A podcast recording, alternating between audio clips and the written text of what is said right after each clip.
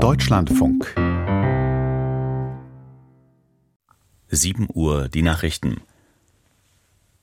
Nach dem Spionagefall bei der Bundeswehr fordert CSU-Landesgruppenchef Dobrindt eine Erklärung von Bundeskanzler Scholz.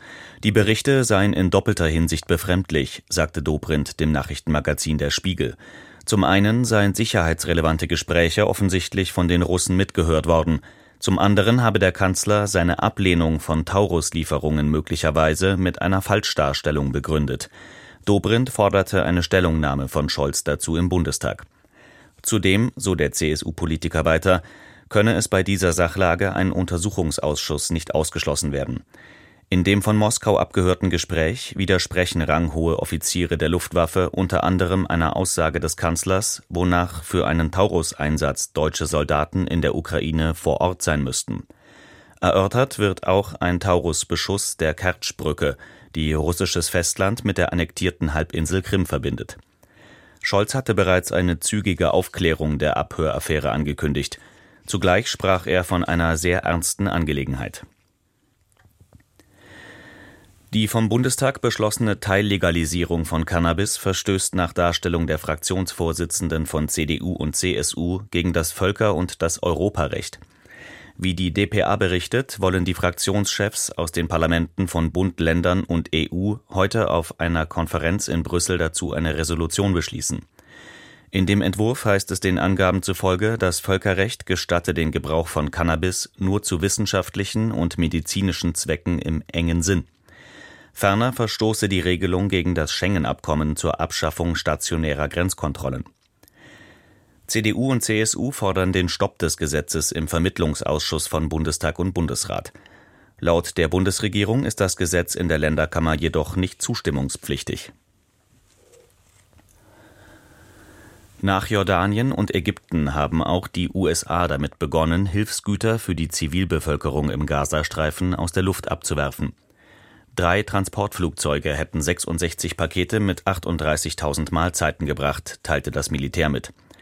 Präsident Biden erklärte, man werde weiterhin alle Hebel in Bewegung setzen, damit mehr Lieferungen in den Gazastreifen gelangten. Israels Armee führte aus, man wolle die Hilfen erleichtern. Bis einschließlich Donnerstag würden die Militäreinsätze für jeweils vier Stunden in einzelnen Regionen vermindert. Nach Angaben aus den USA soll es Bewegung in den Verhandlungen über eine Feuerpause geben.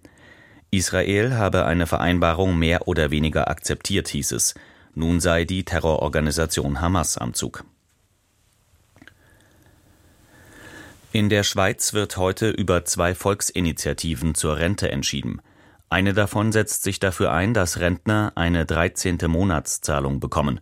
Gewerkschaften argumentieren mit einem Ausgleich der steigenden Lebenshaltungskosten. Bei der zweiten Volksinitiative geht es um die Anhebung des Renteneintrittsalters von 65 auf 66 Jahre. Sie war von der liberalen Jugendorganisation Jungfreisinnige Schweiz lanciert worden. Die JFS arbeitet mit der FDP zusammen. Der eigentlich für heute geplante Start einer neuen Crew zur internationalen Raumstation ISS ist um einen Tag verschoben worden. Aufgrund der Wetterbedingungen soll er nach Angaben der US-Behörde NASA jetzt morgen früh erfolgen. Die Mannschaft besteht aus drei US-Amerikanern und einem Russen. Sie sollen an Bord einer Kapsel der privaten Firma SpaceX vom Weltraumbahnhof Cape Canaveral im amerikanischen Bundesstaat Florida zur ISS gebracht werden. Es ist nicht die erste Verschiebung des Fluges, der ursprünglich, für den 22. Februar geplant war. In der Fußball-Bundesliga gab es gestern folgende Ergebnisse. Wolfsburg-Stuttgart 2 zu 3, Berlin-Dortmund 0 zu 2, Heidenheim Frankfurt 1 zu 2, Darmstadt Augsburg 0 zu 6, Mainz Mönchengladbach 1 zu 1 und Bochum Leipzig 1 zu 4. Das Wetter. Im Norden und Nordosten sowie im äußersten Westen und Südwesten bewölkt, sonst meist heiter. Höchstwerte 12 bis 18 Grad, im Süden bis 20 Grad. Morgen im Norden und Westen stark bewölkt und etwas Regen. Im Osten und Süden verbreitet sonnig, Temperaturen 8 bis 15 Grad. Die weiteren Aussichten. Am Dienstag dichte Wolkenfelder und nur hier und da etwas Sonne. Örtlich Schauer 6 bis 13 Grad. Das waren die Nachrichten. Mehr Informationen in den Apps DLF Nachrichten und DLF Audiothek.